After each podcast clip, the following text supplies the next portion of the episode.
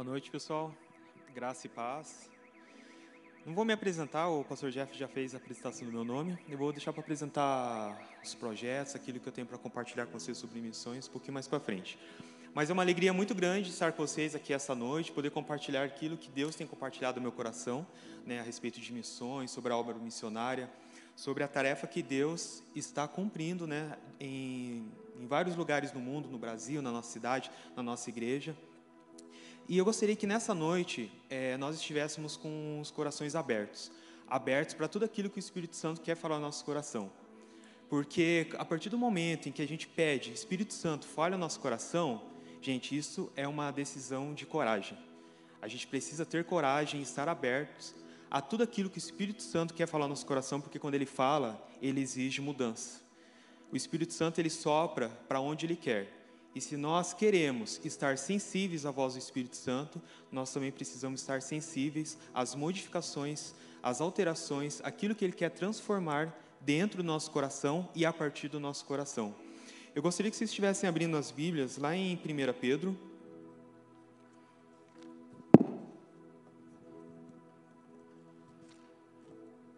Primeira Pedro, capítulo 2,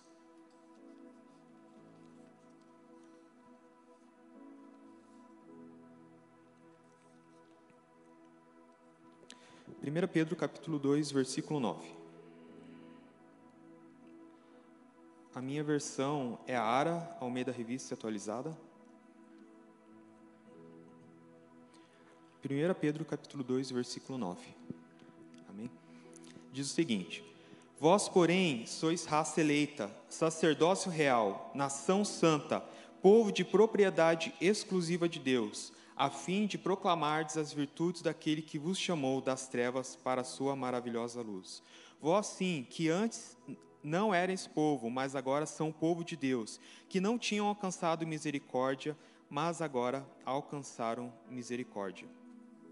Essa palavra que eu tenho para compartilhar com vocês tem como tema chamados para um propósito maior. Quem crê aqui foi chamado para um propósito maior? Amém. Quando Pedro escreveu essa carta, ele tinha uma visão muito específica. Ele direcionou essa carta para um grupo de cristãos que estavam, é, eles eram como se fossem refugiados, eles estavam dispersos em algumas regiões e que hoje nós conhecemos como Turquia. Lá no capítulo 1, versículo 1, ele vai chamar esse povo de forasteiros da dispersação, dispersão, perdão. Quem eram esses forasteiros? Eram pessoas que tinham entregue a sua vida a Cristo e por conta da sua fé, eles tiveram que sair de onde eles estavam para algumas outras regiões. Hoje nós poderíamos chamar eles de refugiados. Eram refugiados que por causa da sua fé, eles precisaram sair daquele lugar.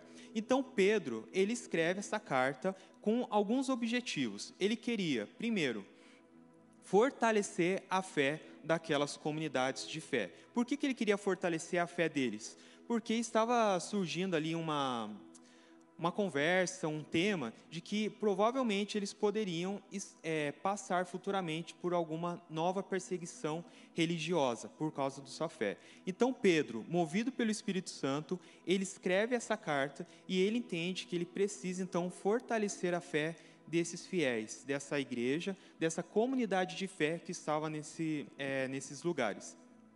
É muito interessante porque essas comunidades eram comunidades plurais no que diz respeito à cultura. Né? Tinham várias pessoas de várias culturas, de várias línguas, e por conta dessas perseguições, eles se, se reuniram nesses lugares e juntos eles professavam é, uma mesma uma mesma fé. E Pedro, ele então entende que ele precisa fortalecer essa fé dessa igreja, dessas comunidades, porque eles apenas não foram chamados, eles não apenas passaram pelo processo de conversão, mas eles também foram, eles também foram chamados para testemunhar publicamente da fé deles, independente da perseguição. Então, a primeira coisa que Pedro vai fazer com eles é, é renovar a fé, trazer esperança e mostrar para eles que eles possuem uma identidade firmada em Jesus.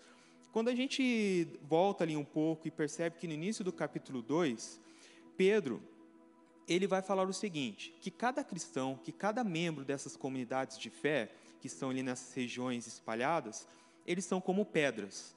E juntos, como pedras, eles formam uma casa espiritual aonde Jesus habita. Uma casa espiritual onde cada um deles, como pedra, formam essa casa espiritual.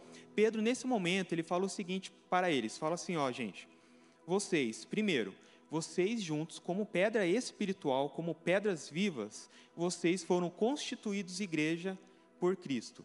Vocês são habitados por Cristo e vocês são é, sustentados por Cristo. Cristo edificou vocês, Cristo sustentou vocês e Cristo habita na casa espiritual que vocês formam. Isso serve para nós também. Nós somos pedras vivas e juntos nós formamos um corpo, uma casa espiritual aonde o próprio Cristo habita dentro de nós. Nós fomos chamados por ele, nós fomos constituídos igreja espiritual, Cristo habita dentro de nós e nós somos sustentados pelo próprio Jesus Cristo. Depois de ele falar, então, que, que há essa igreja espiritual, essa casa santa, essa casa viva, onde o próprio Jesus habita, ele vai falar que essa igreja ela foi construída em cima de uma pedra angular, que é o próprio Cristo. É ele quem sustenta, é ele quem é a pedra angular que sustenta essa igreja espiritual.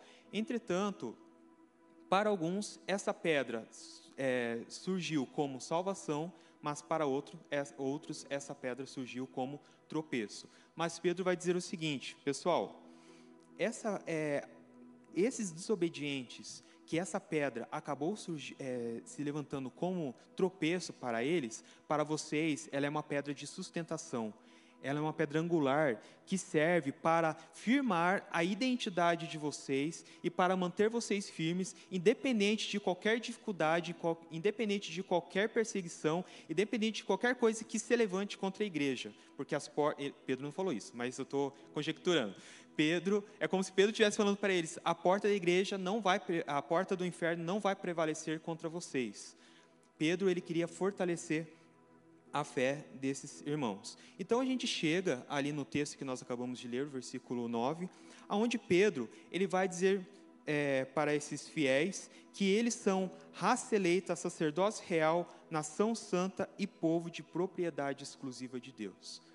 Mesmo sendo povos diversos, plurais, culturalmente falando, Pedro falou para eles que eles eram uma nação santa. Eles constituíam apenas uma nação nós, aqui presentes esta noite, nós constituímos uma única nação.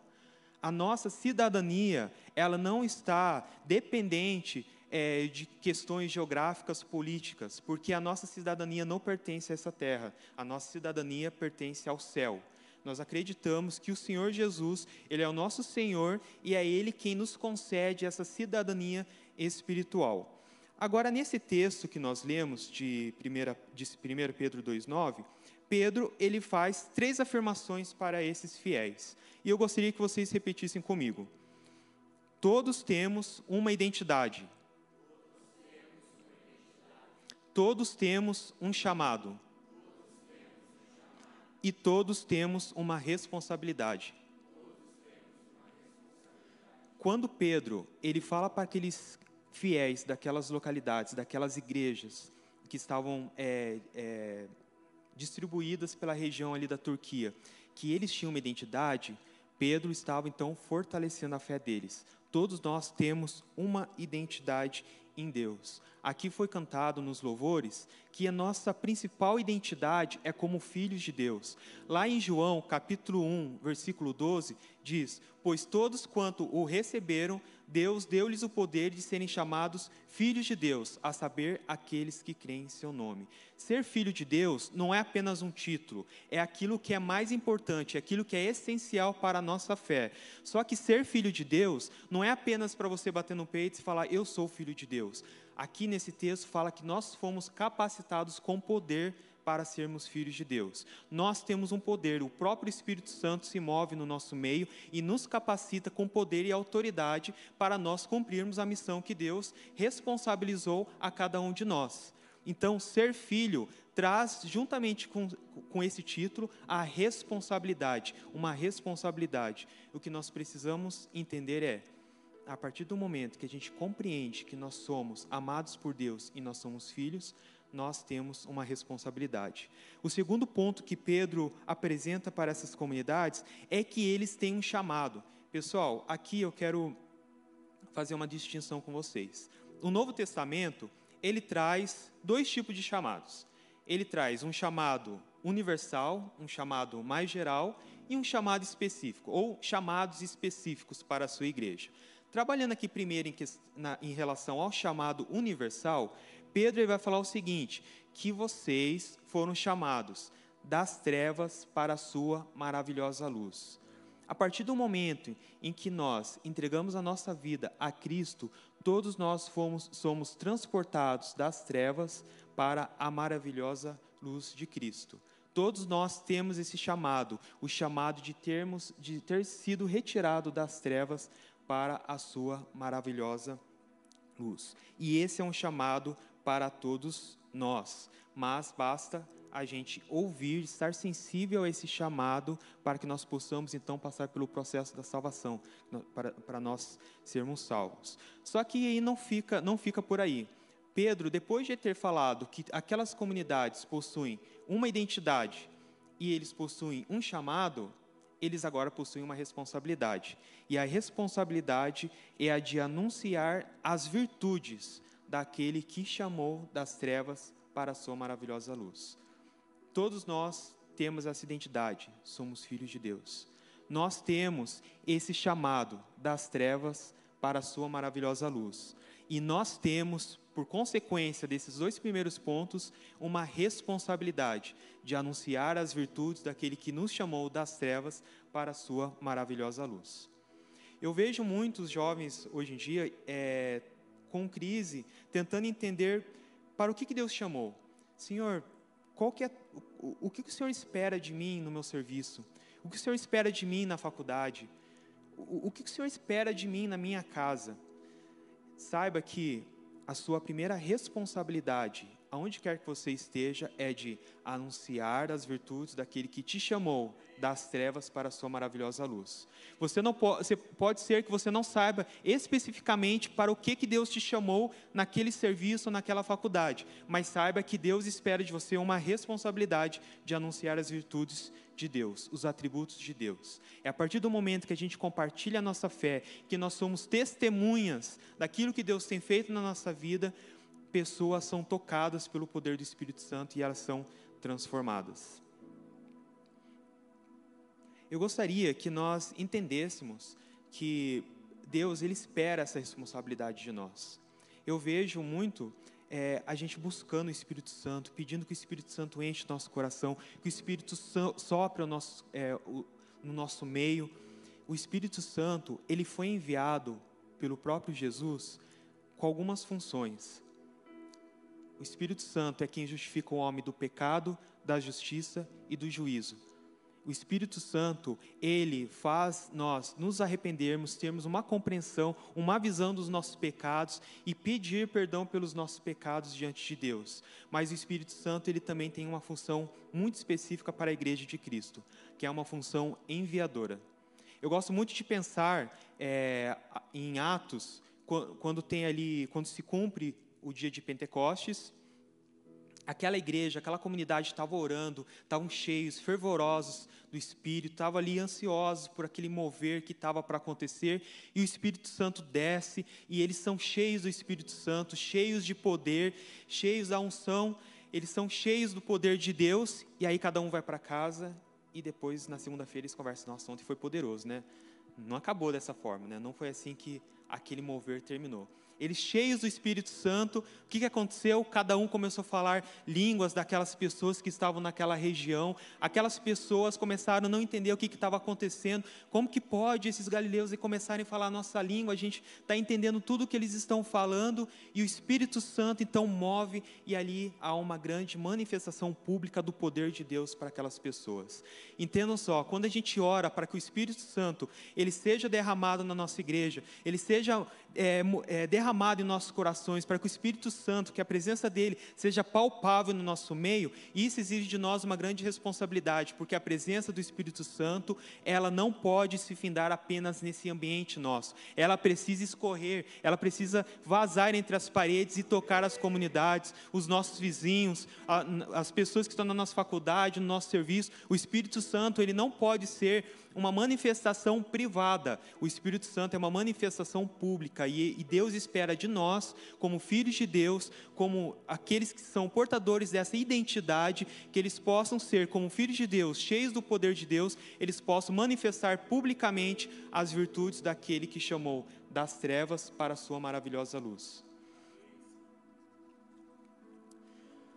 Eu, eu é, enfim, eu tenho essa vocação missionária, né? Alguns já já sabem, e é muito interessante que quando a gente tem essa vocação, esse chamado de Deus, a gente não não sente paz.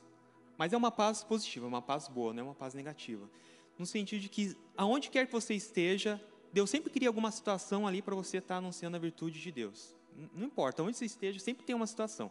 Eu estava compartilhando com o Jeff esses dias, que eu tenho até medo de pegar Uber hoje em dia. Porque toda vez que eu pego um Uber, sempre tem alguma situação de a gente ter ali com uma conversa, de compartilhar ali a palavra de Deus. A gente precisa estar sensível, né? Em todos os momentos, aquilo que Deus quer falar para nós. Eu lembro que quando eu comecei, eu terminei o seminário e eu fui fazer faculdade, eu fiz faculdade de filosofia. E no primeiro dia de aula, eu, a gente sempre, eu acho que é meio automático, né? Seja na faculdade, seja no serviço, você fica meio de olho assim para ver se tem algum outro cristão, né? Se tem alguém, alguém que professa a sua fé também, né? E eu ali na sala, ficando de olho, tentando perceber se eu encontrava alguém. E aí eu percebi depois durante a semana que não tinha ninguém. Eu era o único da minha sala. Eu falei, gente, né, Deus, será mesmo? Sou o único que entregou a vida a Ti? Eu sou única, essa única pessoa aqui nessa sala? Aí eu comecei a sondar em outras salas, em outras turmas de filosofia. E eu percebi que de todas as turmas de filosofia que tem, tinha ali na faculdade, não tinha nenhum. Eu era o único mesmo cristão de todas as turmas do curso de filosofia. Eu senti tristeza, com certeza é o primeiro sentimento. Senti um peso de responsabilidade e eu senti um pouco de medo também. Porque, principalmente no curso de filosofia, quando você fala que você é cristão publicamente, todos os olhos se voltam para você você começa a ser observado em todos os momentos. Seja em apresentação de algum trabalho, seja no filósofo que você vai escolher para pesquisar, para fazer o teu trabalho, em qualquer momento os olhos estão voltados para você. E eu comecei a perceber que muitas pessoas ali tinham até se desviado da fé. Comecei a orar ao Espírito Santo, falei: "Deus, eu não quero apenas vir aqui para a faculdade apenas pela questão do aprendizado, aprendizado do, do estudo, do, da, da pesquisa eu quero poder fazer um pouco mais, eu quero poder trazer o teu reino para esse lugar também. Então, ali eu comecei é, um grupo, é, um, como se fosse uma célula. Eu comecei sozinho, comecei a compartilhar é, ali no Instagram, dizendo que ia começar uma célula lá na, lá na faculdade. E eu comecei a montar um grupo, então era no horário do intervalo né, da, das aulas. E no início era só eu e mais uma pessoa, foi aumentando, foi aumentando, e chegou um ponto que nós éramos, éramos em 10 pessoas. Só que eu imaginei que essas dez pessoas, num, num primeiro momento, seriam pessoas que é, iam em igreja, que já eram filhos de Deus, que já tinham passado pelo processo de salvação. Só que essas dez pessoas, elas não iam em igreja. Eram pessoas apenas que foram movidas pelo Espírito Santo para estarem ali junto comigo naquele, naquele momento. Eram pessoas que tinham se desviado da fé, pessoas que tinham é, curiosidade para entender um pouco mais da Bíblia, né? É, às vezes até num aspecto acadêmico, eles, alguns achavam até que eu ia dar uma palestra acadêmica sobre Jesus, era bem interessante. E ali o Espírito Santo ia dando sabedoria, né, palavras, discernimento para eu estar comunicando a palavra de Deus naquele lugar, naquele lugar. Muitas pessoas se converteram, muitas pessoas foram impactadas pelo Espírito Santo. Outras pessoas, infelizmente, que já professavam a mesma fé que, que eu, depois começaram a me ajudar naquele momento, infelizmente acabaram se desviando da fé. O que eu quero dizer é que não perca a oportunidade. Se você foi chamado das trevas para a maravilhosa luz, não perca a oportunidade. Deus espera de cada um de nós a responsabilidade de nós anunciarmos a virtude de Deus.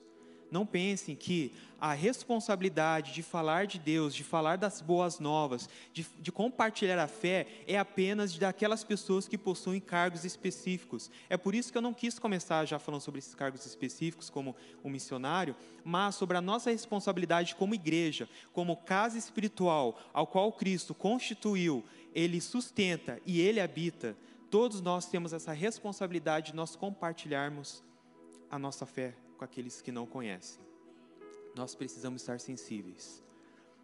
Nós precisamos estar sensíveis àquilo que o Espírito Santo quer fazer. O Espírito Santo ele sopra. Será que nós estamos preparados para ouvir e obedecer a voz do Espírito Santo?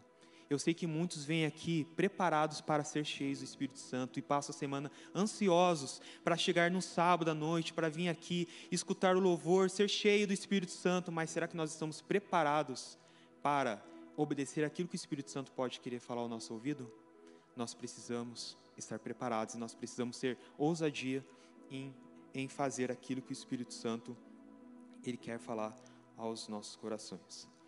Quando eu aceitei a Jesus, entreguei a minha vida a Cristo, Cristo transformou a minha vida, eu, eu estava num lar muito complicado. Né? Eu sei que muitos aqui também é, podem estar nesse contexto de lares muito complicados, às vezes os pais não são nem convertidos. E eu fui o primeiro na minha casa a entregar minha vida a Cristo. Minha mãe e meu pai, eles não tinham entregue a vida ainda. Eu conheci um amigo na tinha um rapaz na minha sala, eu estava no primeiro ano do ensino médio, e ele, na verdade, assim, ele não me chamou para a igreja para eu ir para a igreja e entregar minha vida para Jesus. A verdade é que ele gostava de uma pessoa na igreja né? E a gente era muito amigo, a gente era bem amigo, a gente fazia os trabalhos juntos. Ele gostava de uma pessoa na igreja e ele falou: Renato, vai lá na igreja, cara, eu estou precisando da sua ajuda lá. Ele falou assim para mim. Aí é, eu fui, né? Eu pensei, ah, o cara, a gente tinha uma amizade, mas eu não fui lá por causa de Jesus, eu fui lá para ajudar ele, né? Era o, era, era, era o interesse dele. Só que eu, no primeiro dia que eu fui para a igreja, essa menina não tinha ido, né? Ela não foi na igreja. Ele falou, Renato, desculpa, eu eu pedi para você vir aí, eu tinha certeza que ela ia estar hoje aí, mas na próxima domingo que vem você vem aí. Só que algo diferente aconteceu. Algo diferente aconteceu. Quando eu estava escutando a pregação, o Espírito Santo começou a falar no meu coração. Eu, naquele momento eu esqueci completamente qual que era o objetivo de eu estar naquele lugar. Eu esqueci completamente. O Espírito Santo começou a falar no meu coração, falar no meu coração. E pela primeira vez na minha vida, eu estava com meus 14 anos, eu acho, eu senti uma paz que eu nunca tinha encontrado em lugar nenhum. E essa paz, eu acho que ela se tornou mais evidente porque paz era a última palavra que havia no meu lar. E eu entendi ali que a, a paz que estava naquele lugar era uma paz sobrenatural, uma paz que apenas Deus poderia conceder a mim. E depois daquele dia eu nunca mais deixei de ir na igreja. Eu voltei no outro domingo, enfim, né? Talvez alguns queiram saber, e aí, Renato, o que aconteceu? Aconteceu, não aconteceu nada, né? Não aconteceu nada, né? O, é, o, o, meu amigo ele ficou decepcionado, coitado. Não aconteceu nada. Mas eu continuei indo ali na igreja e foi muito engraçado porque no momento em que eu comecei na igreja, eu estava indo lá todo domingo escutando a palavra, comecei a me interessar pela palavra de Deus eu já tinha entendido que Jesus ele estava dentro do meu coração. E eu lembro que eu estava na, na, mesa ali com o pastor daquela igreja, a gente, a gente, como eu era amigo do filho do pastor também, ele me convidou para almoçar com ele, e ele falou assim, Renato, eu já percebi, era uma comunidade pequena, uma igreja pequena, ele falou assim, Renato, eu percebi que todas as vezes que eu fiz apelo para citar Jesus, você não levantou a mão e você não foi lá na frente. Abrindo um parênteses, a, a minha família sempre foi muito católica, e eu sempre entendi que aceitar Jesus era se tornar crente, se tornar evangélico. Mas para mim, se tornar crente, se tornar, se tornar evangélico não tinha nada a ver com aceitar Jesus. Eu falei, pastor, mas eu já aceitei Jesus. Eu, eu, eu leio a Bíblia, eu sinto a presença de Deus. Para mim, isso aí já está resolvido. Eu aceitei Jesus. Aí ele falou assim: então, Renato, se você aceitou Jesus, agora você precisa levantar a mão lá na igreja. Eu falei: não, beleza, só marcar o horário que eu levanto a mão lá na igreja. Isso aí a gente resolve rapidinho. Aí ele falou assim para mim: então, beleza, nesse domingo eu vou pregar, vou fazer o apelo, e quando fizer o apelo, você levanta a mão. Aí no domingo eu fui para a igreja, já fiquei na expectativa né, de levantar a mão lá. Aí quando ele falou, irmãos, agora eu gostaria de fazer um apelo, eu gostaria que aqueles que entenderam que Jesus pertence à sua vida, que, que aqueles que entenderam que querem entregar a sua vida verdadeiramente a Jesus, levanta a mão. Aí eu já levantei minha mão, fui o primeiro. Aí o pastor já chamou, eu fui o único naquela noite que levantou a mão, aí a gente fez aquela, né, tem aquela, aquele, aquela questão de você repetir as frases do pastor, né, Senhor Jesus, eu aceito o Senhor como Senhor e Salvador da minha vida, mas eu já tinha aceitado há um tempo já. Só que antes desse processo de levantar a mão, é muito interessante porque aquela igreja, eles gostavam muito de fazer evangelismo, aqueles evangelismos de entregar panfleto. E eu não tinha levantado a minha mão ainda, mas eu sempre estava participando dos evangelismos. Eu tinha aí uns dois meses em que eu tinha entendido que eu tinha entregado a minha vida para Jesus. Eu não tinha levantado a mão publicamente, mas eu estava lá entregando panfleto falando de Jesus para as pessoas. Né? Eu já estava lá. Aí o pastor, eu até percebia que alguns irmãos me olhavam com uma cara meio estranha, porque como que a pessoa nem, nem levantou a mão ainda lá na frente publicamente já está entregando panfleto? Eu entregava panfleto para todo mundo. Na minha, no meu quarto, é, eu tinha aqueles, a gente comprava na Sociedade Bíblica uns bloquinhos de 100 panfletos. Aí eu sempre tinha alguns panfletinhos assim, sempre deixava no meu bolso, na minha carteira, porque onde, onde eu estava eu sempre entregava para alguém. Então foi muito interessante essa, esse, essa relação minha com o Espírito Santo logo no início, porque eu não sabia até então o que era missões. Eu não sabia nem o que significava a palavra evangelismo naquele momento. Mas eu era movido pelo Espírito Santo de estar compartilhando a palavra de Deus com alguém eu fiquei pouco tempo nessa igreja, depois eu acabei indo para uma outra. Foi nessa essa segunda igreja foi onde eu realmente cresci na fé, eu fui batizado, eu preguei pela primeira vez, é, enfim, desenvolvi o meu ministério, comecei a trabalhar com crianças. E lá eles tinham um grupo de discipulado para o batismo e eu comecei a participar do grupo de discipulado. E o filho do meu discipulador, ela fazia algumas viagens missionárias com a Jocum, e eu lembro que ela falou assim para mim, Renato, você já ouviu falar da Jocum? Eu falei, nunca ouvi falar. Você sabe o que é uma viagem missionária? Eu falei, muito menos sei o que é uma viagem missionária. Daí falou, vem aqui. Daí ela abriu o computador, daí ela mostrou as fotos da viagem missionária dela, aquilo que ela tinha feito. Gente, olha só, eu não lembro, assim, né? Pode pegar mal o que eu vou falar, mas eu não lembro das aulas que, eu, que o meu discipulador deu. Eu lembro dos princípios, né? Mas não lembro muito bem com detalhes das aulas. Mas eu lembro exatamente cada palavra que ela falou para mim naquele momento que eu sentei do lado dela e ela começou a falar de missões para mim. Porque naquele momento eu entendi, eu entendi para o que Deus estava me chamando, para o que Deus estava me escolhendo. Quando a gente entende qual que é o propósito de Deus para a nossa vida, Gente, isso é algo que preenche nosso coração de uma forma que não há palavras. Jesus preenche nosso coração, com certeza, Jesus preenche nosso coração e não há espaço para mais nada. Mas quando você entende para o que, que Deus te chamou, é algo indescritível. Quando eu comecei a entender então que a minha vocação era missionária, eu comecei a pesquisar outros missionários que tinham escrito talvez livros, né, que pregavam, para eu entender melhor o que era essa questão de missões. Eu estava nessa nessa época com meus 15, 16 anos, 15, é, 15, 16 anos. Aí eu conheci um conheci um pastor. Esse pastor, ele falava sobre missões, e eu sempre escutava ele, era benção demais, é o Ronaldo Lidório, eu não sei quantos conhecem aqui. E assim, ele se tornou meu discipulador eu, tudo que ele falava eu escutava. Ele só, ele só não sabe que ele foi meu discipulador, mas ele foi meu discipulador. Porque tudo que ele falava eu escutava, as pregações que ele, ele fazia eu escutava, os livros que ele escrevia eu estava lendo. E naquele momento comecei a entender um pouco melhor para qual direção Deus estava para qual direção estava me direcionando, você entendeu, né? Para qual direção, Deus estava me direcionando. E o Ronaldo Lidori vai dizer o seguinte em relação ao nosso chamado ele vai falar o seguinte, que o chamado de Deus, ele é intransferível, o chamado de Deus é pessoal, é intransferível, é irresistível e é comunitário. O chamado de Deus é pessoal por quê? Porque Deus chama pessoas, Deus não chama instituições. Deus chama indivíduos, Deus não chama grupos. Deus chama pessoas que pertencem a instituições. Deus chama indivíduos que pertencem a organizações. Mas o chamado de Deus é individual entendo que quando eu falei no início que Deus tem uma vocação, um chamado, e aqui entendo vocação e chamado como sinônimos, então, se eu usar vocação ou chamado, vocês vão saber que é a mesma coisa.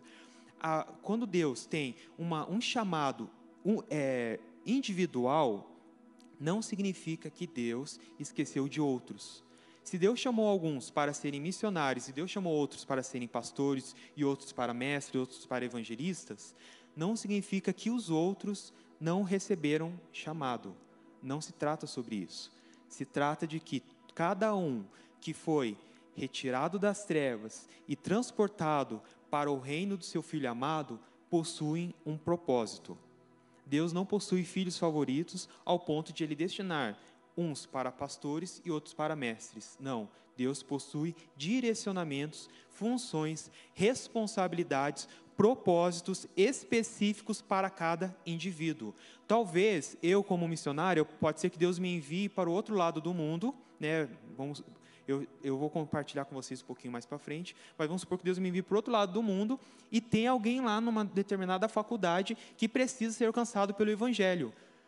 Deus confiou a você essa responsabilidade, a você esse propósito. Todos nós, juntos, como corpo, possuímos um propósito, possuímos uma responsabilidade, e Deus, como Senhor da igreja, como cabeça, Ele destina cada propósito, cada responsabilidade especificamente para cada indivíduo. Então, não tem como você escapar. Você tem um propósito, você tem uma responsabilidade você tem uma responsabilidade. Talvez você não saiba qual que é a tua responsabilidade específica, talvez em relação a chamado, a uma vocação específica, mas Deus espera de você um posicionamento, você pode ter certeza, que é anunciar as virtudes daquele que te retirou das trevas para a sua maravilhosa luz. Ele vai falar que o chamado de Deus é irresistível. E isso que significa ser irresistível? Quando Deus fala, quando Deus te mostra uma direção, uma responsabilidade, você não vai ter paz até que você cumpra aquilo que Deus confiou em sua mão.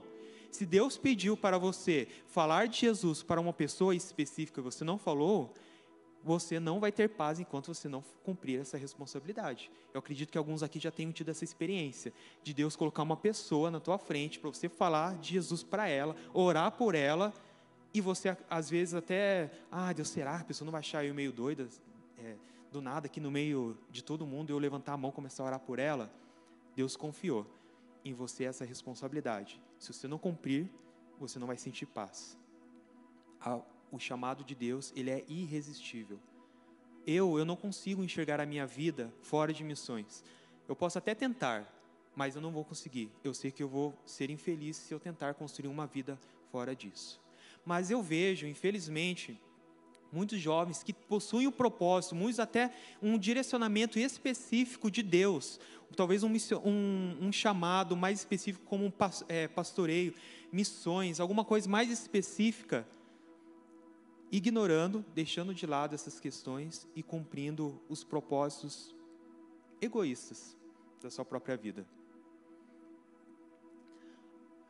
Uma coisa que eu demorei para entender é que Deus usa tudo que você aprendeu, tudo que você viveu, tudo que você passou, desde o ventre da sua mãe até os dias de hoje, para o reino dele. Eu achava que para eu comunicar a palavra de Deus para as pessoas, eu precisava fazer um curso teológico, eu precisava ter uma especialização em antropologia, para que então eu pudesse comunicar a palavra de Deus de forma hábil para alguém. Foi muito difícil e demorou muito tempo para eu perceber que tudo aquilo que eu tinha vivenciado na minha vida pessoal, no meu lar, nos lugares que eu trabalhei, nos lugares que eu estudei, tudo aquilo que eu vivenciei fazia parte do propósito de Deus para a minha vida, para o chamado dele para a minha vida. Cada coisa, cada detalhe que você vivenciou até hoje, até as ruins, acreditem, Deus vai usar isso para a honra e glória do nome dele. Ele vai usar isso para ajudar no testemunho público da nossa fé. Ronaldo Lidor também vai dizer que o chamado de Deus, ele é Comunitário. O que significa que o chamado de Deus é comunitário? O chamado de Deus é comunitário porque você não trabalha sozinho. Lembra quando eu, quando eu falei de Pedro, 1 é Pedro capítulo 2? Nós somos pedras, pedras vivas. Cada um de nós aqui é uma pedra viva. Mas juntos nós formamos um edifício espiritual, uma casa espiritual onde Jesus habita. Talvez você está falando de Jesus para uma pessoa e a pessoa, ela já escutou a palavra de Deus em algum outro momento.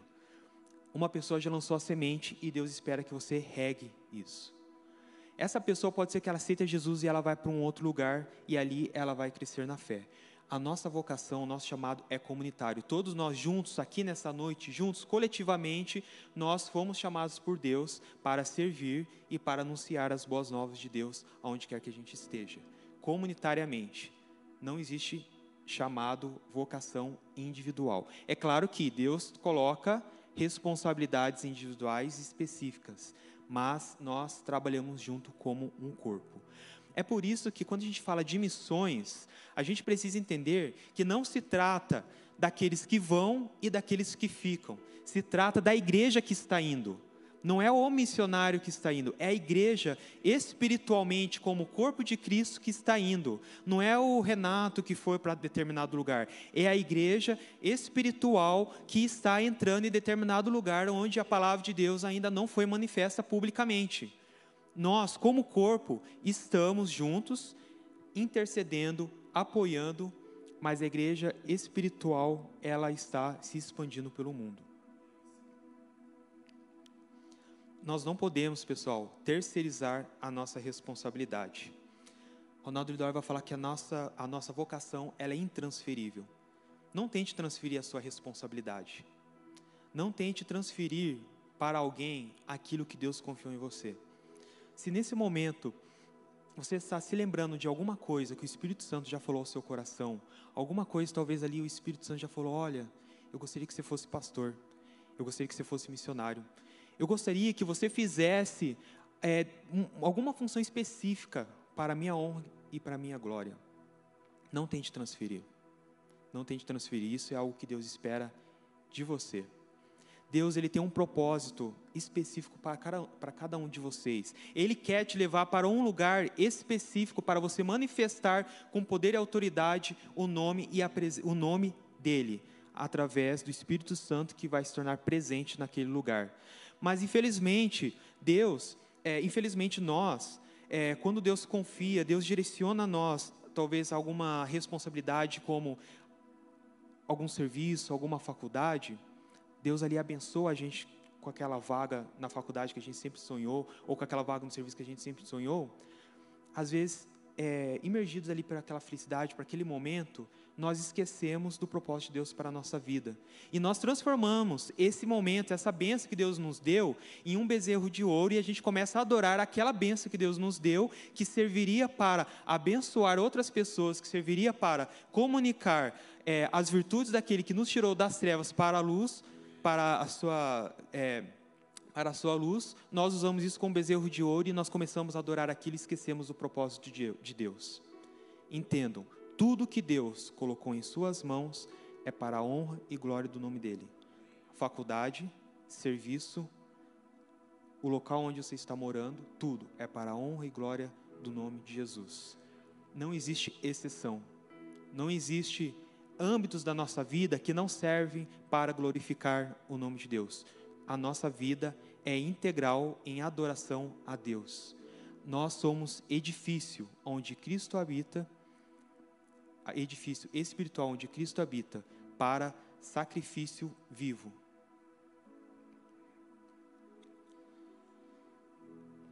É, eu gostaria de começar uma apresentação.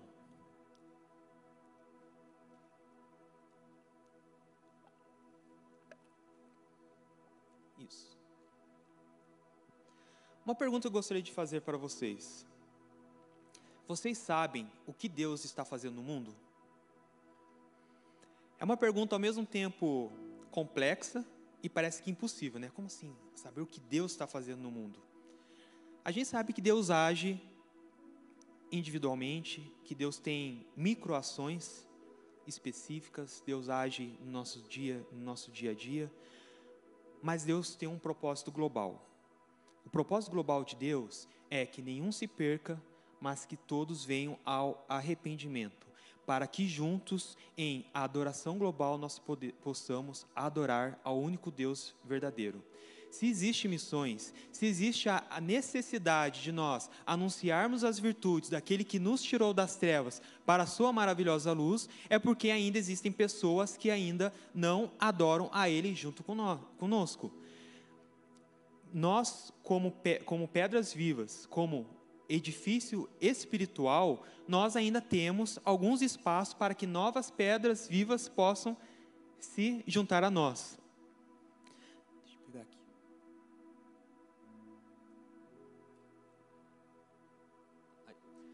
É, essa mulher é uma pastora, ela é uma pastora lá em São Paulo, de um seminário batista, e ela tem essa frase: Deus, não me deixe de fora daquilo que o Senhor está fazendo no mundo. Deus ele possui um propósito global. E não entendo o propósito global como sendo um propósito no Brasil e um propósito fora do Brasil. Não, o propósito de Deus é global. O propósito de Deus é o mesmo para o mundo todo. Nós precisamos orar com ousadia ao Espírito Santo e pedir: Deus, me deixe ser participante daquilo que o Senhor está fazendo no mundo. Quando nós oramos como corpo, é, pedindo, Senhor, levante um novo momento de avivamento, um novo momento de mover do Teu Espírito Santo. Senhor, levante um novo, um novo mover, onde nós não possamos ficar em pé, tamanha a Tua presença no nosso meio. Nós precisamos orar a Deus e falar: Deus, a partir do momento que eu sentir essa Tua presença, que o Senhor me mova, que o Senhor me mova. Pode ser não um mover geográfico além de fronteiras, mas apenas que o Senhor me mova em direção aos perdidos, em direção àqueles que ainda não conhecem a tua palavra. Eu gostaria de, de, de, comentar com vocês um pouco sobre essa imagem. Em 2018, eu fiz uma viagem para a Turquia. E foi, ah, eu acho que minha segunda viagem transcultural, mas sem dúvida, sem dúvidas, essa foi a viagem que mais me marcou. Essa esse grupo aqui é uma igreja. Foi uma viagem que nós fizemos é, lá para uma cidade que eu acredito que a maioria aqui já ouviu falar, que é a cidade de Éfeso. Essa, essa viagem, ela foi uma viagem muito impactante para mim, porque eu fiquei pensando, meu Deus, que responsabilidade. Nós estamos indo para uma comunidade cristã para fortalecer a fé deles em uma cidade aonde o apóstolo Paulo esteve envolvido. Eu fiquei pensando, Senhor, passaram-se muitas coisas na minha cabeça. Fiquei pensando, por que fortalecer a fé de uma comunidade cristã numa cidade aonde o evangelho praticamente se deu início, uma região onde o evangelho se deu início? Essa senhora ali de blusa xadrez, do lado de, daquele rapaz de blusa preta, olha só a história dela. Ela estava andando por Istambul, né? Ela estava andando por Istambul e ela é, tinha um grupo de jovens assim na frente dela e eles pegaram uma Bíblia e deram na mão dela. Como forma de educação, ela acabou pegando essa Bíblia. Ela, é, ela até esse momento, ela era muçulmana. E ela pegou essa Bíblia, levou para casa, tranquilo, colocou lá na estante dela. Ela comentou com a gente naquela noite que ela tinha um respeito muito grande por livros sagrados, apesar de ela ser muçulmana. Ela pegou o livro, levou para casa e colocou lá na estante. Passaram-se alguns meses, ela estava passando algumas dificuldades muito intensas na vida profissional, na vida é, é, econômica. Ela estava passando alguns problemas muito delicados. Ela estava entrando em depressão, ela compartilhou com a gente. Ela estava um momento muito triste. Ela disse que chegou em casa, assim, já derrotada, já quase desistindo da vida. Ela foi sentar no chão da sala e ela foi sentar encostada na, naquela estante de livro. E na hora que ela encostou na estante de livro, caiu um livro de, do lado dela. E que livro que caiu do lado dela? A Bíblia. Então ela pegou aquela Bíblia e ali sentada no chão mesmo, ela começou a ler. Começou a ler, começou a ler. Ela disse que ela começou lá em Gênesis, né? É interessante que o novo convertido ele sempre começa em Gênesis, né? E a gente percebe o quanto é difícil, principalmente quando vai avançando a leitura, né? Mas ela foi guerreira, ela continuou a leitura e foi até o Novo Testamento. Ela disse que quando ela chegou no Novo Testamento, ela percebeu que ela conheceu, na verdade, com mais profundidade, uma pessoa que ela disse que se tornou muito especial para ela, que foi Jesus. E ela entendeu que ela precisava, então, aceitar a Jesus para que ela se tornasse filha de Deus. E naquele momento ela aceitou a Jesus quando ela leu esses textos bíblicos e ela compreendeu que ela precisava aceitar Jesus. Só que avançando na leitura, ela percebeu que também ela precisava ser batizada. Ela pensou assim: bem, eu preciso ser batizada, porque aqui em Mateus fala que aquele que crê e for batizado será salvo, então eu preciso ser batizado. Só que assim, é claro, ela era sozinha, ela não tinha nenhuma comunidade de fé junto com ela. E aí o que ela fez? Ela tinha uma banheira em casa, encheu de água, deitou na banheira e se auto-batizou. Se batizou em nome do Pai, do Filho e do Espírito Santo. E se auto-batizou. Então ela já tinha passado por todo o processo. Já tinha aceitado Jesus, já era filho de Deus, já tinha se batizado. E ela estava quase num processo de autodiscipulado. Estava se autodiscipulando já. Né? E lendo a palavra de Deus, o Espírito Santo estava falando com ela. E aí, alguns anos depois, ela estava lá em Istambul. E ela estava andando assim pelas ruas né, de Istambul. E ela encontrou um grupo de jovens que foram é, tentar fazer a mesma abordagem, entregar uma Bíblia para ela. E naquele momento, ela olhou assim para eles fala, e falou assim: vocês acreditam, vocês são filhos de Deus, né? Assim. Aí ela, comenta, ela fala, falou para a gente que naquele momento eles ficaram morrendo de medo porque a Turquia é um pouco hostil na publicação, na divulgação, no anúncio público da fé. Né? Eles são um pouco hostis nessa questão. A Istambul nem tanto, mas as regiões mais de fronteira da Turquia com outros países é mais intensa, é mais, é mais complicado. E naquele momento aqueles jovens ficaram morrendo de medo, pensando, nossa, como assim a mulher do nada olha para a gente e fala, a gente é filho de Deus, né? E aí ela falou, não, não, não, fiquem tranquilos, fiquem tranquilos, eu também sou filho de Deus. Aí aqueles jovens já sentiram um pouco mais de alívio, né? Falaram, ah, você é filho de Deus, que benção, você vai em alguma igreja, quem que te discipulou e tal? Ele falou, não, ninguém me discipulou. Mas você já é batizada? Sim, eu já sou batizada. E quem que te batizou? Fui eu mesma que me batizei. Ela falou, você mesmo que batizou? Ela falou, sim, fui eu que me batizei. Aí aqueles jovens ficaram admirados, então eles pegaram o contato dela, começaram a colocar ela numa rede de cristãos ali naquela, naquela, naquele país. E, e ela entendeu que Deus tinha um propósito na vida dela, um propósito missionário, na cidade onde ela pertencia, que era a cidade de Éfeso. Naquele momento que eu fui, tinha em média umas duas ou três igrejas naquela cidade. Duas, três igrejas naquela cidade. Já pensaram? Três igrejas na cidade de Éfeso. Se você abrir a Bíblia aqui um pouquinho mais para trás, você vai encontrar Éfeso. É a mesma Éfeso. E aquela mulher, cheia do Espírito Santo, dando esse testemunho para nós, ela disse que ela um dia estava no centro, lá em Éfeso, e um homem do nada parou ela e falou assim: Como que é teu nome? Ela falou: Ah, meu, meu nome é tal. Eu tenho um prédio e eu quero te dar esse prédio. O cara não era cristão, não era nada. Falou assim: Eu quero te dar esse prédio. Ela disse que esse rapaz levou ela até esse local e era um prédio de seis andares. E o rapaz realmente deu o prédio para ela. Passou toda ali a escritura, todos os documentos no nome dela e deu o prédio para ela. Ela entendeu que era o Espírito Santo que estava começando a preparar o terreno ali para que o evangelho pudesse ser disseminado de uma forma mais intensa. Quando a gente esteve ali falando com ela, ela levou a gente até esse prédio porque ela precisava de uma ajuda. E isso foi algo que eu acho que acabou com o nosso coração. Porque ela é uma senhora, vocês podem ver, ela é uma senhora, a imagem não está muito boa, mas ela é uma senhora. E ela cuida dessa igreja e sozinha ela cuida de um prédio de seis andares. Porque quando, quando ela recebeu esse prédio, o prédio estava cheio de imóveis, era um hotel antigo, estava cheio de imóveis, estava tudo bagunçado já. E ela, até hoje, até hoje, até hoje não, até aquela época, né, que hoje eu já não sei como que está a situação lá, até aquela época, ela não tinha ninguém para ajudar ela naquele prédio. Ela era sozinha, não tinha nenhuma pessoa.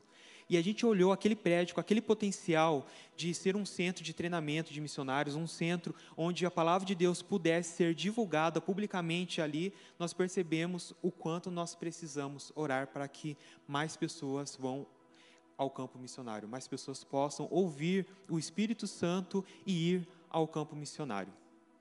É, eu ia pedir para passar, mas eu estou com um passador.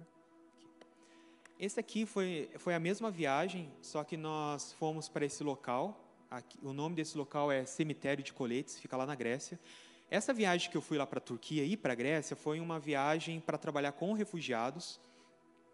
E essa viagem nós então passamos por esse local. E o que é esse local? Todos os refugiados que entram na ilha, eles tiram os coletes deles e levam para esse lugar. Vocês conseguem dimensionar o tanto de refugiados que já entraram nesse, nessa ilha? Os refugiados, eles atravessavam o mar Egeu, saíam lá da Turquia, chegavam até à ilha de Lesbos, que foi a ilha que nós fomos. Eles chegavam, muitos deles com hipotermia, muitos deles já estavam até mortos mesmo dentro do bote, muitos deles caíam do bote e morriam afogados, muitos até atravessavam o mar Egeu a nado para poder chegar até a Grécia, para poder é, ter uma segunda oportunidade de vida. De tamanha perseguição que era no local onde eles estavam.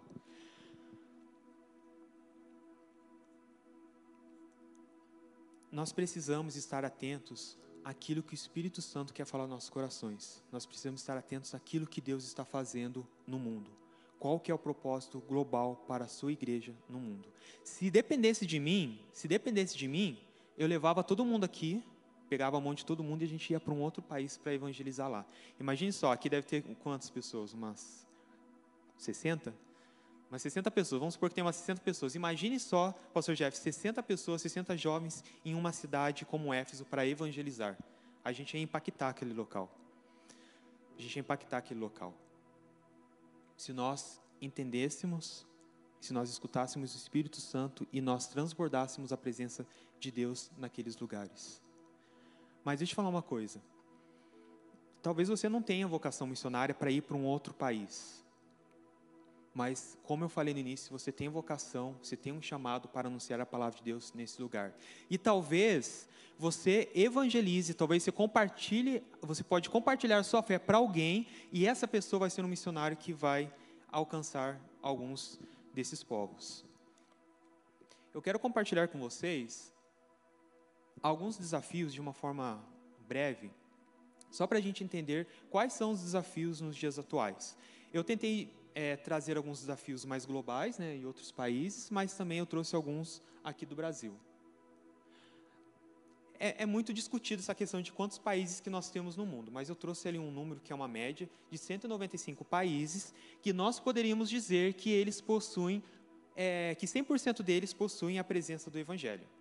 Uma vez eu participei de um congresso, não era um congresso de missões, era um congresso, era um tema, eu nem lembro mais, era de uma igreja, e eles falaram o seguinte: olha só, essa aqui é a nossa logo, esse aqui é o nosso logo.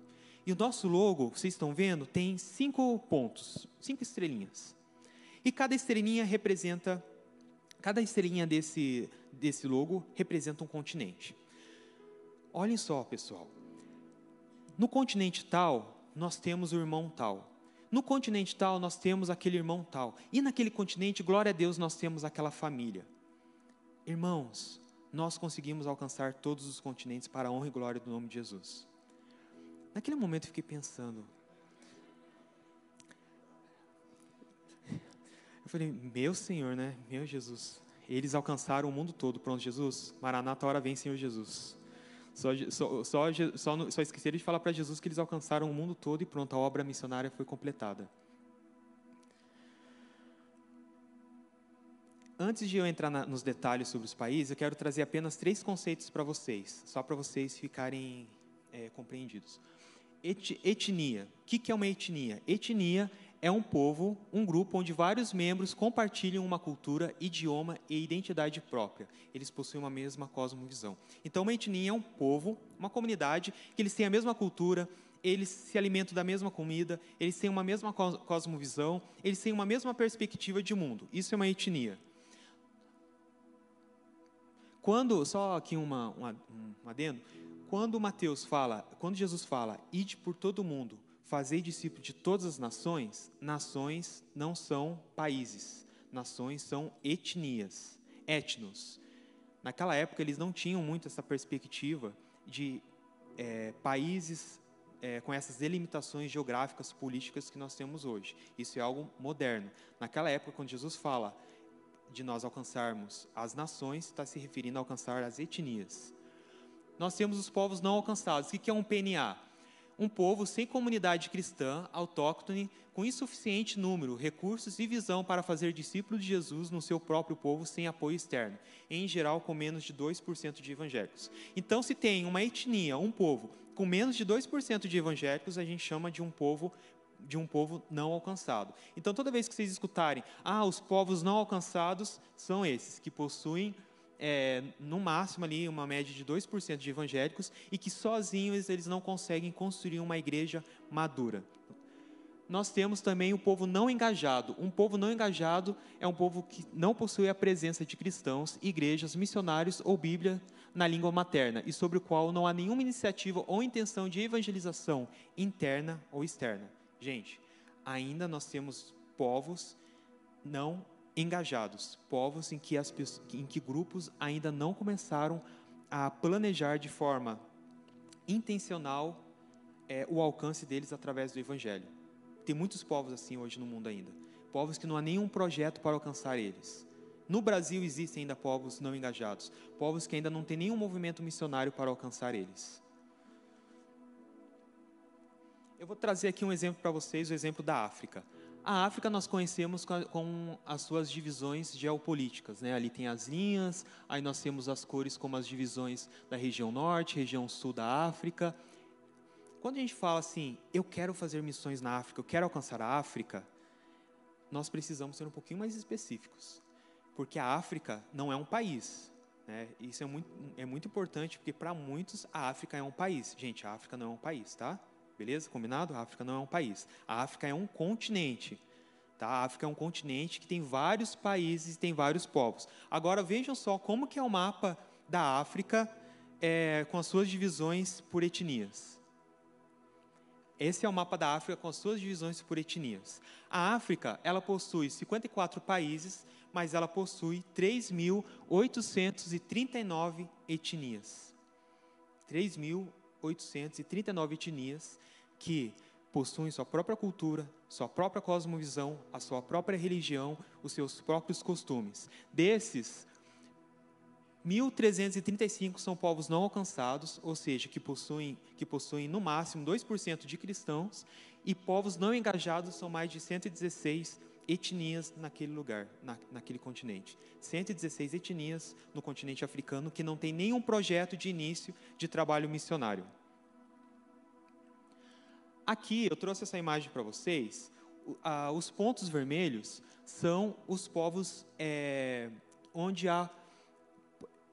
O, o termo que eu poderia usar aqui não seria os povos não engajados, mas seria onde ainda há uma dificuldade na evangelização daquela comunidade, aonde o trabalho ainda está iniciando com uma certa dificuldade. Vejam é, quantas áreas que nós temos ainda hoje no século 21, né, dois mil anos após a vinda de Cristo, que ainda nós temos regiões aonde o evangelho ainda está engatinhando, está crescendo ainda devagar, de uma forma bem tímida.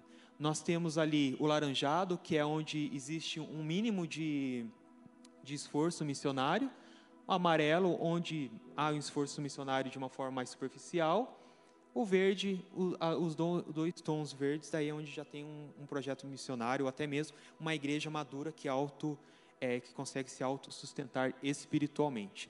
Nós temos um desafio muito grande ainda nos nossos dias, um desafio muito grande missionário ainda em nossos dias. Nós temos no mundo 17.428 etnias, sendo delas 7.403 que não foram alcançados. Gente, dá 42% da população global. 42% da população global. A impressão que dá é que o evangelho já foi é, difundido pelo mundo todo e que talvez 2%, 5% da população global ainda não conhece o evangelho. Ah, são poucos, é um grupinho ali na China, é um grupinho ali no Oriente Médio, é um grupinho ali talvez. Não, Brasil, Brasil não tem nenhum grupo, todo mundo já conhece de Jesus aqui no Brasil. Todo mundo conhece Jesus aqui no Brasil. Afinal, nós, olha o tanto de igrejas que nós temos no Brasil. Olha o tanto de igrejas que nós temos em Curitiba. Impossível no Brasil, com tantos cristãos, onde quase mais da metade são evangélicos, impossível que nós temos povos não engajados dentro do Brasil. É impossível. 42% da população global não alcançada, e, e parte dessa população está em nosso país. Indígenas no Brasil. Nós temos 344 tribos indígenas no Brasil, sendo delas 164 é, povos sem a presença de igreja autóctone.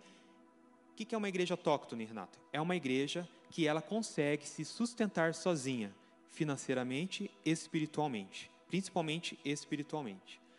182 etnias sem a presença missionária evangélica. Em 182 não há nenhum missionário evangélico. E desses 99 povos, e desses 344, 99 são povos não engajados. No Brasil tem 99 etnias que não há nenhum projeto intencional de alcance a eles. A tradução bíblica no mundo. Porque afinal, quem aqui tem mais de uma Bíblia em casa? Nossa, eu acho que 100% praticamente tem mais de uma Bíblia em casa.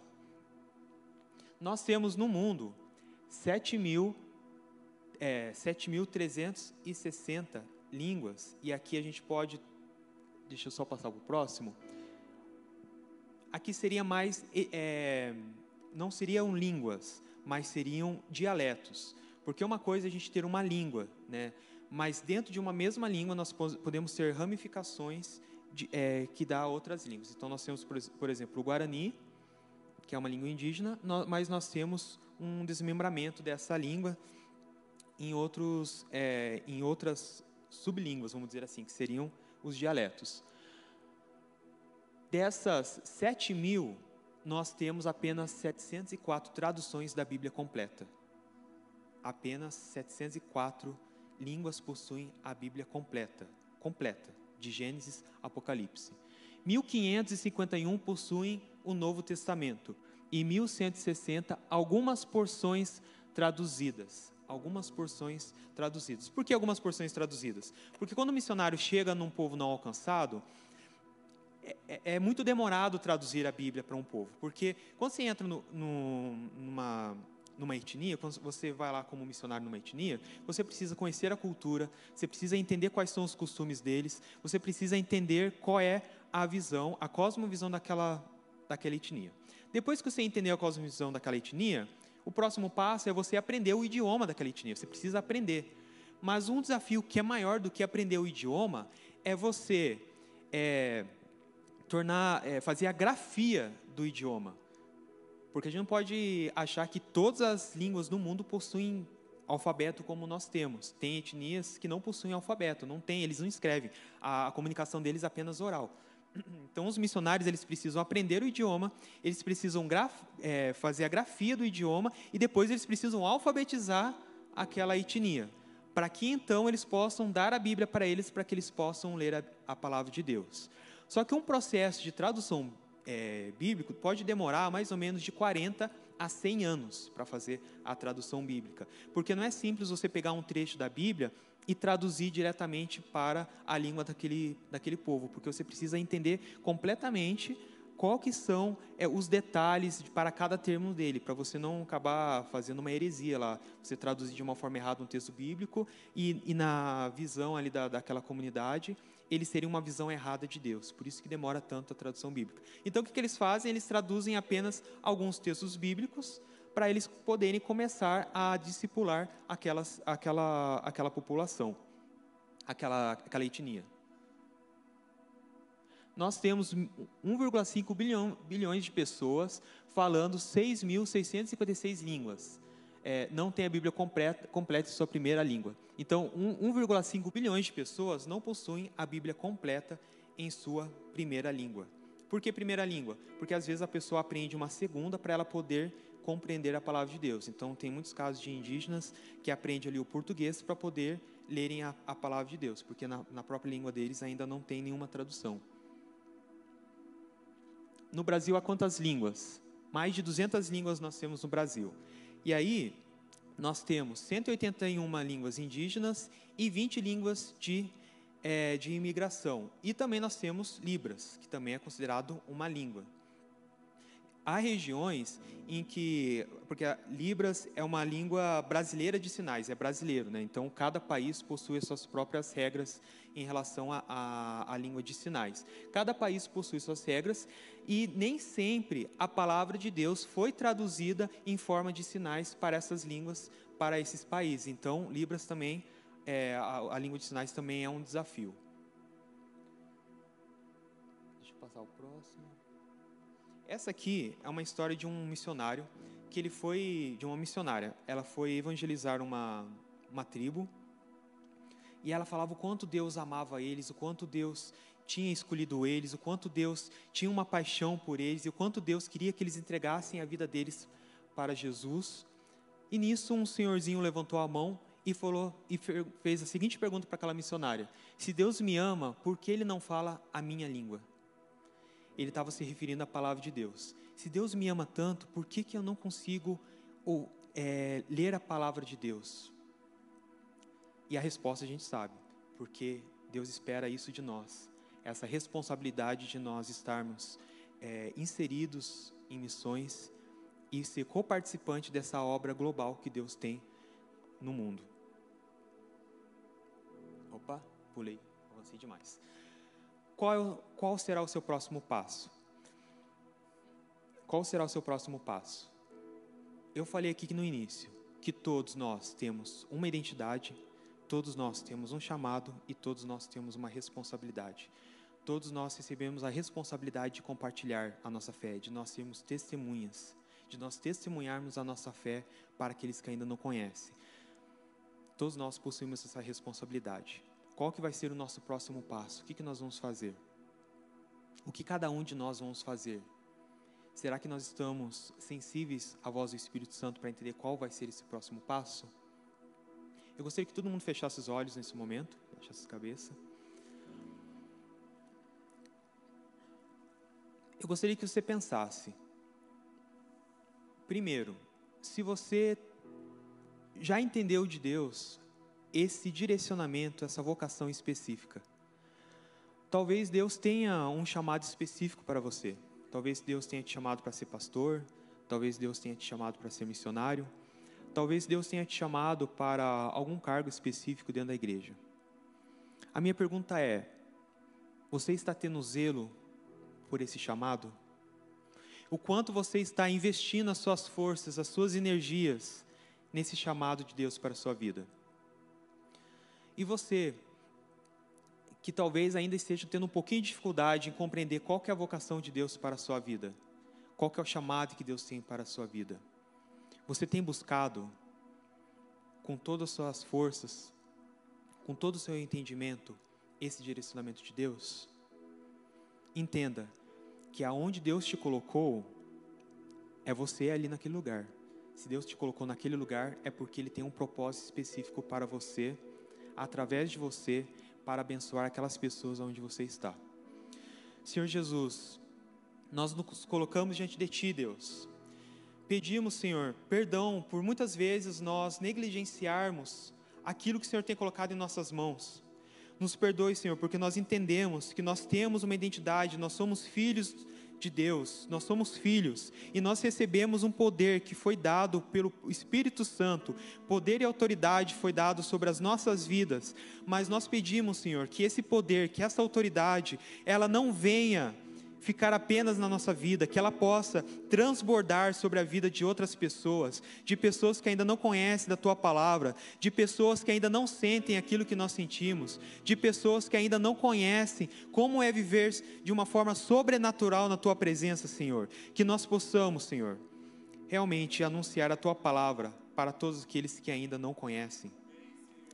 Se nós, Senhor, temos uma, um direcionamento específico, uma vocação específica, que o Senhor nos ajude, que o Senhor fale aos nossos corações, que o Senhor coloque pessoas aos nossos, na, a, na nossa frente, para que nós possamos aprender e entender qual o próximo passo que nós precisamos ter.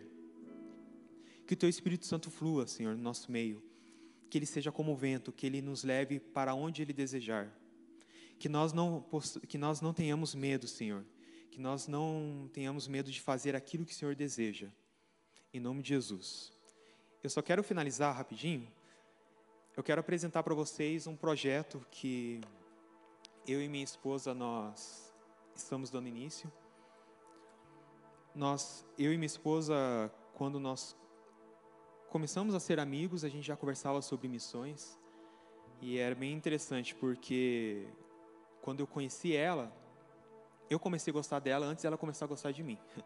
Então, só para ter certeza de que Deus realmente podia fazia algum milagre ali entre nós dois, eu comecei a interrogar ela em relação a missões. Eu fiz quase como uma sabatina mesmo, perguntando para ela o que ela achava de missões, se ela queria ser missionária.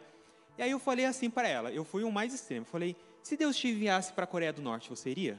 Foi assim, né? Aí ela falou, olha, se Deus me enviar para a Coreia do Norte, amém. Eu falei, ah, então é essa pessoa. Aí a gente começou a orar, a gente noivou, a gente casou. Então, desde então, a gente tem orado a Deus por um direcionamento específico em missões. A gente já fez algumas viagens missionárias, nós já fizemos alguns projetos mais pontuais, mas a gente sempre orou pelo momento em que Deus iria nos chamar e falou: pronto, acabou o tempo de vocês aqui, agora é a hora de dar o próximo passo, um, um passo mais ousado.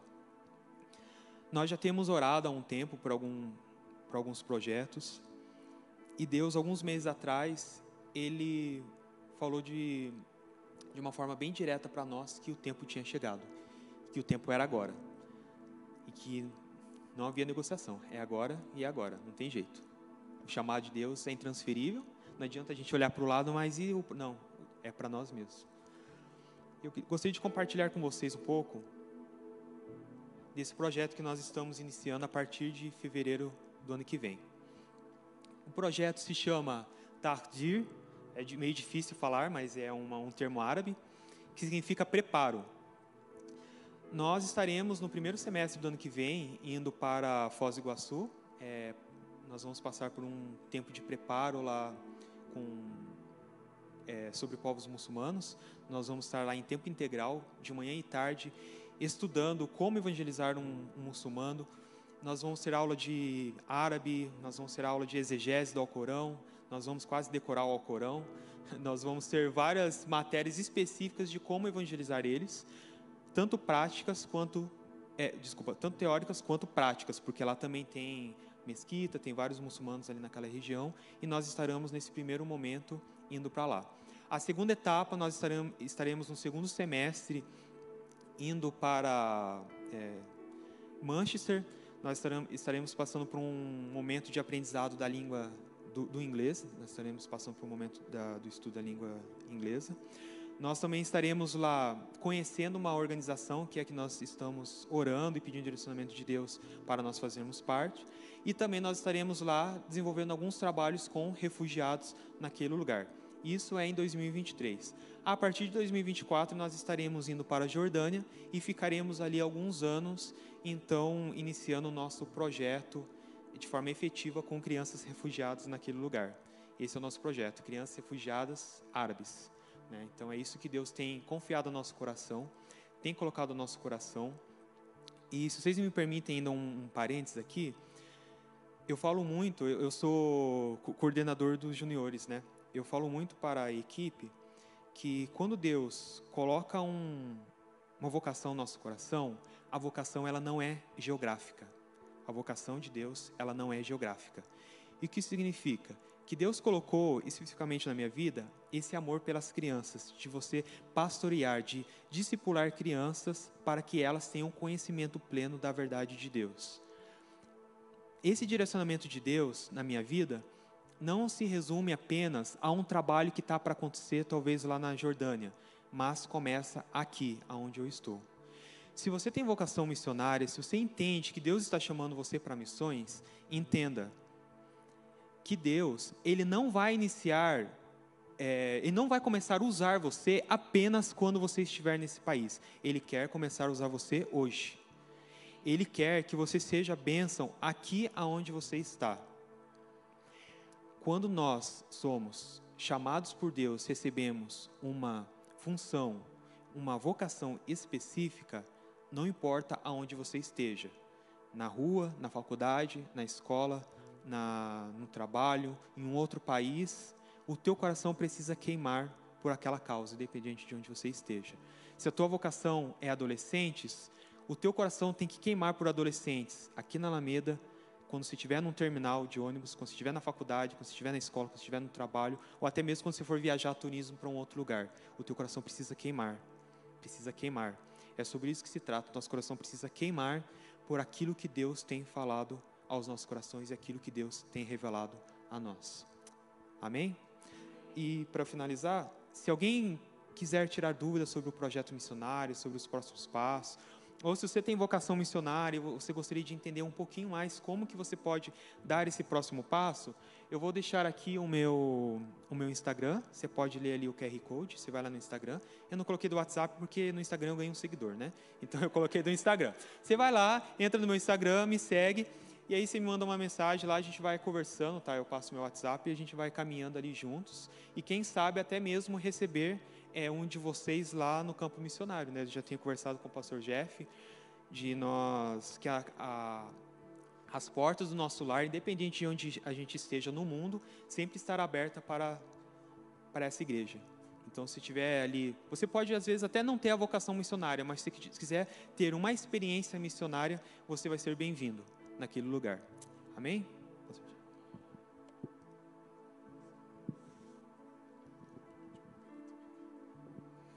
Eu entendi de nós fazermos hoje um apelo diferente. Em vez de você levantar, vir e para orarmos por você, hoje eu entendi de você levantar, vir para nós orarmos pelo Renato, cobrindo a vida dele, da família dele e abençoando a missão que Deus confiou a ele. E se você sim foi chamado e precisa desse acompanhamento, o contato está aqui. Você vai direto com o Renato ou fala comigo, eu vou te encaminhar. Eu não quero é, deixar isso de lado, mas acho que o foco principal da noite hoje é o Holy, a Alameda, está indo para a Jordânia, na pessoa do Renato e, e na pessoa da Andressa. Mas somos nós lá também. Nós temos uma responsabilidade espiritual, nós temos uma parte nesse engajamento com esse povo, com as crianças refugiadas. Então eu queria pedir que você ficasse em pé aí no seu lugar e Renato, você fosse ali embaixo, se ajoelhasse. E aí, ao invés de você aceitar um apelo de vir aqui para frente, você venha com essa convicção. Pode se ajoelhar. Venha e, e, vamos todos povoar esse altar. Lembra quando a gente fazia aqueles abraços assim do nosso ministério? Ao invés de um abraço, nós vamos orar. Então eu vou pedir que vocês que forem chegando mais perto impõem as mãos. Vocês que forem ficando mais para trás, vai colocando a mão no ombro como se você estivesse conectando tudo isso. Podem vir para os lados também que ajuda para ir espalhando, mas vamos todos conectar essa essa oração, essa bênção da parte de Deus sobre a vida do Renato. Lembre, ele se chama Renato, a esposa dele é Andressa. Há uma missão confiada a eles que é intransferível, é pessoal, mas é comunitária. Você faz parte desse projeto, você faz parte desse mover de Deus. Você pode conectar suas orações. Então coloque as mãos sobre o ombro de alguém aí que está na sua frente sem nenhum constrangimento e se conecte até fisicamente, trazendo esse simbolismo, esse ato profético de toda uma conexão ministerial, de bênção, de proteção, de guarda sobre a vida deles.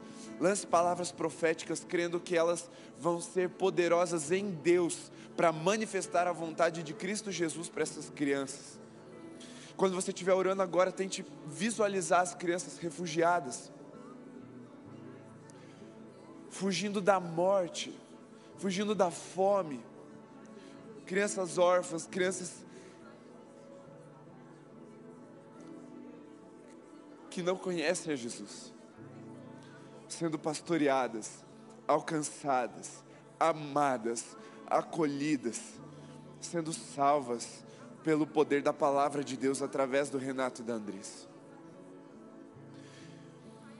Senhor, nós consagramos a vida do Renato, abençoamos o teu filho em nome de Jesus, para que toda a vontade do céu, se cumpra aqui na terra através da vida dele. Que a Jordânia nunca mais seja a mesma. Que a cidade de Manchester, quando ele estiver lá, não seja a mesma. Que a comunidade muçulmana em Foz do Iguaçu, enquanto eles estiverem lá, não seja a mesma. Senhor, impacta profundamente através da salvação, através do evangelho do reino, aquelas cidades que eles vão passar, os povos que eles vão alcançar que essas crianças que hoje são denominadas refugiadas, elas sejam refugiadas debaixo da tua forte mão, debaixo das tuas asas, elas sejam refugiadas no teu amor, para que então se levantem como homens e mulheres cheios do teu Espírito Santo, para levar a tua palavra aonde muitos ainda não conseguiram ir, com um testemunho de vitória, um testemunho de resgate, um testemunho de poder do teu evangelho. Em nome de Jesus, Senhor guarda o coração e a mente do Renato. Ele está indo, mas ele está indo como parte de uma família espiritual. Ele tem intercessores aqui, ele tem amigos aqui, ele tem uma casa para a qual talvez um dia o, chame, o Senhor o chame de volta, ou que ele vai vir visitar e contar dos testemunhos daquilo que o Senhor está fazendo através da vida dele, mas que ele tem esse sentimento de pertencimento preservado no seu coração. Que ele não se afaste, Senhor, jamais da tua voz do teu trono, aonde ele estiver, em nome de Jesus. Amém, Senhor. Amém. Aleluia. E enquanto você vai voltando para o seu lugar, já vai inspirando profundamente que essa parte final é contigo. Já vou te orientar. Fique em pé ainda no seu lugar, a gente já vai emendar para finalizar essa última canção nem sente, inspira fundo, deixa o Espírito Santo nutrir aí o seu espírito agora, essa última parte é com você. Vou pedir que, se você precisa que alguém ore por você agora, você levante sua mão bem alto, por qualquer razão que seja. Você precisa que alguém vá e ore com você nesse momento. Seja porque Deus te chamou, seja porque você está confuso do seu chamado, seja porque é, você está com medo ou você tem uma situação específica que você gostaria muito que alguém trouxesse uma palavra de Deus para você, erga a mão bem alta, assim, tipo o cotovelo lá em cima. E agora, enquanto nós adoramos, você que é a igreja, você que é cheio do Espírito Santo, você que tem um chamado, tem uma responsabilidade, uma identidade, você vai se mover e você vai até alguma dessas pessoas que estão com as mãos levantadas. Você vai orar. Faça isso, não deixe ninguém com a mão levantada. Mas levante bem alto para todo mundo poder ver. Pode ir se movimentando. Vamos adorar o Senhor nessa última canção. E eu queria que você.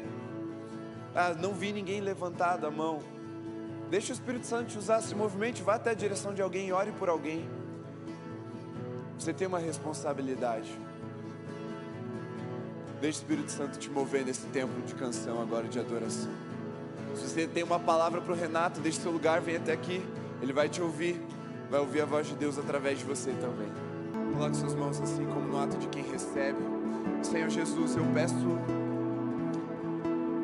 de todo o meu coração que essa palavra ela fique queimando nos corações. Essa missão não é dos outros, é nossa. É minha também.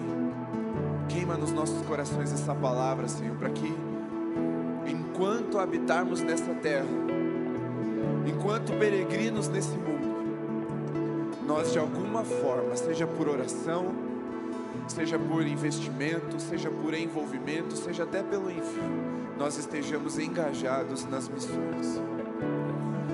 E que o amor de Deus, o nosso Pai, a graça redentora de Jesus o Filho e a comunhão do Espírito Santo seja sobre você, sobre sua casa, hoje e para sempre. Amém. Amém. Cante isso e depois estamos encerrados.